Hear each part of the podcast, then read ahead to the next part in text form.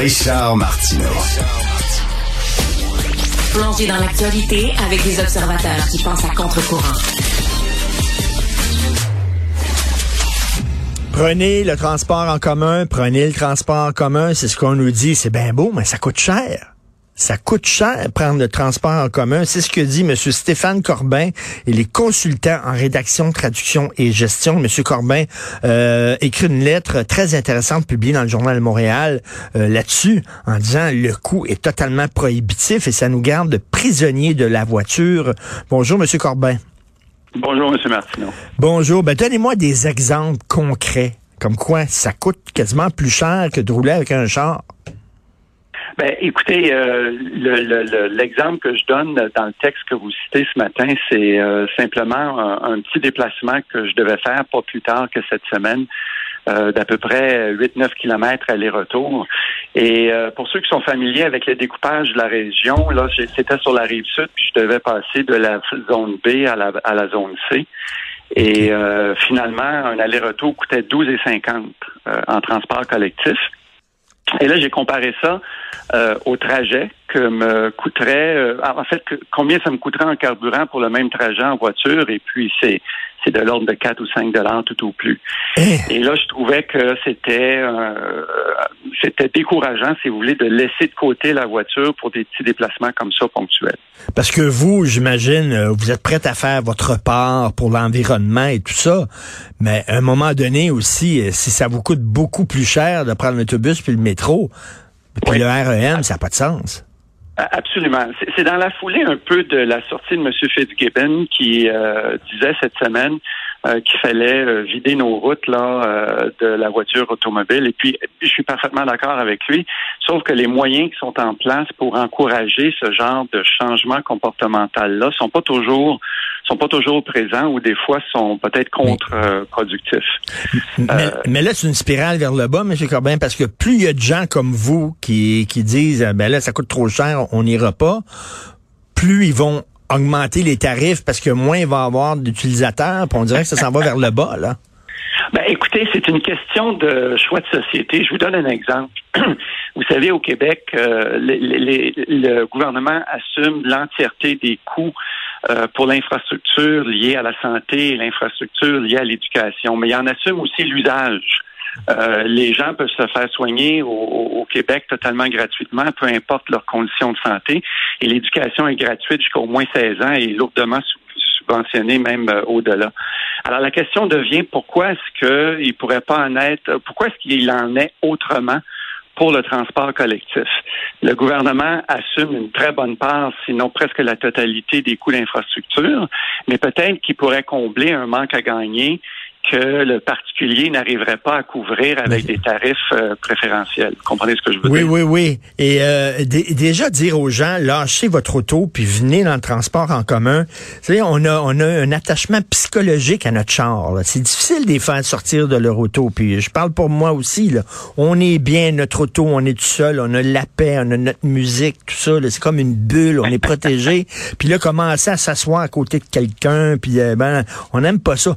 Déjà, c'est difficile de, de faire décrocher les gens. Mais si en plus le prix n'est pas là, puis c'est prohibitif, ben là on se tire dans le pied ben raide.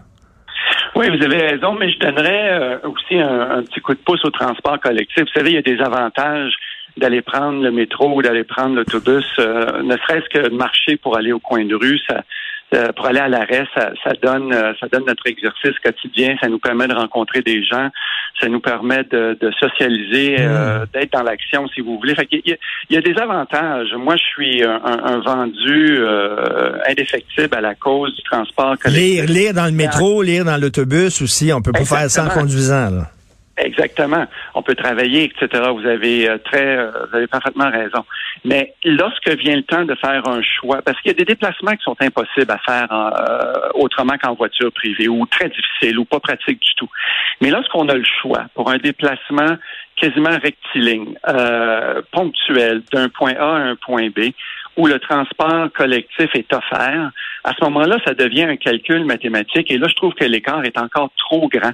Et si on réduisait l'écart, on arriverait peut-être à convaincre les gens d'opter plus souvent pour le transport collectif et de laisser leur voiture euh, dans l'entrée plutôt que de l'utiliser pour ses déplacements. Mais mettons l'argent de côté, là, euh, la fréquence. Là, est-ce que vous trouvez qu'il y a une amélioration pour la fréquence de passage des autobus et du métro et tout ça? Ben, c'est une bonne question. Malheureusement, je suis pas un usager assez régulier. Hmm. Étant un consultant, je travaille beaucoup du domicile, donc je peux pas répondre à cette question-là. Je peux juste laisser euh, euh, la chance au courant. Euh, cela dit, il y a toujours moyen d'aller chercher l'horaire euh, de l'autobus et du REM et de se coordonner pour arriver euh, de façon opportune au, à l'arrêt là, pour pas euh, prendre trop de temps. Mais en parenthèse, lorsque j'ai voulu vérifier le déplacement pour lequel j'ai écrit l'article là ce matin, j'ai eu beaucoup beaucoup de mal à trouver l'horaire de l'autobus. J'ai eu moins de hmm. difficultés à trouver les tarifs. Mais pour trouver l'horaire, ah. à quelle heure je devais me rendre en pleine calicule au, à l'arrêt d'autobus, je l'ai jamais pu le trouver.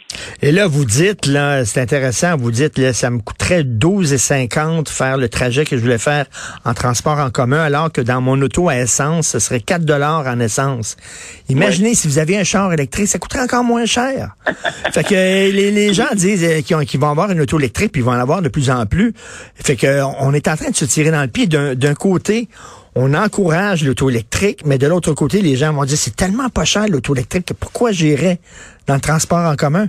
On est en train de vampiriser le système de transport en commun. Entre, oui, et euh, la, la quantité de voitures euh, électriques sur nos routes euh, ne font rien pour préserver notre infrastructure. Vous savez que les dommages euh, aux, voies d'automobiles sont, que la voiture soit électrique ou qu'elle soit à essence, c'est la même chose. Ben la congestion, ben la même chose aussi. Donc, il faut absolument trouver les moyens d'encourager le transport collectif et je pense que ça passe entre autres, pas exclusivement, mais en très grande partie, on a tendance à sous-estimer l'incidence des, euh, des, tarifs pour encourager les gens à prendre le transport collectif. Ben, écoutez, la question s'est posée avec le REM. Là, les gens ont dit, eh, c'est bien beau le, stationnement euh, euh, où on laisse notre auto pour prendre le REM, mais c'est super cher, ce stationnement-là. Donc, il y a des gens qui ah, disent, ben, je le prendrai pas, le REM. Ben oui, c'est ça, c'est ça. Euh, non, il y, a, définitivement, selon moi, des, des, choses à faire. Euh, je crois que ça devient une question de priorité, une question de société. Il y a beaucoup d'autres besoins criants. On a juste à penser au forum euh, euh, sur la fiscalité municipale qui se tient présentement à Montréal. On, en voit là, des besoins. Donc, ma question ce matin est peut-être un peu inopportune si on tient compte de l'ensemble des besoins criants auxquels le gouvernement doit faire face. Mais je crois que cette question-là, a quand même le mérite là, de, de, de, doit, a sa place, si vous voulez, dans, dans le concert des revendications. Non, non, mais, mais moi, je trouve que c'est une excellente euh, lettre euh, euh, parce que vous dites, si vous voulez vraiment que les gens euh, prennent le transport en commun, ben soyez conséquents, soyez cohérents et prenez ça aussi en considération. là. Absolument. Et qu'est-ce que ça, ça mais, mais, mais ça, ça, prendrait quoi ben, En fait, il n'y a rien qu'une solution, c'est davantage d'investissement dans le transport en commun pour faire baisser les tarifs. Je crois. Je crois.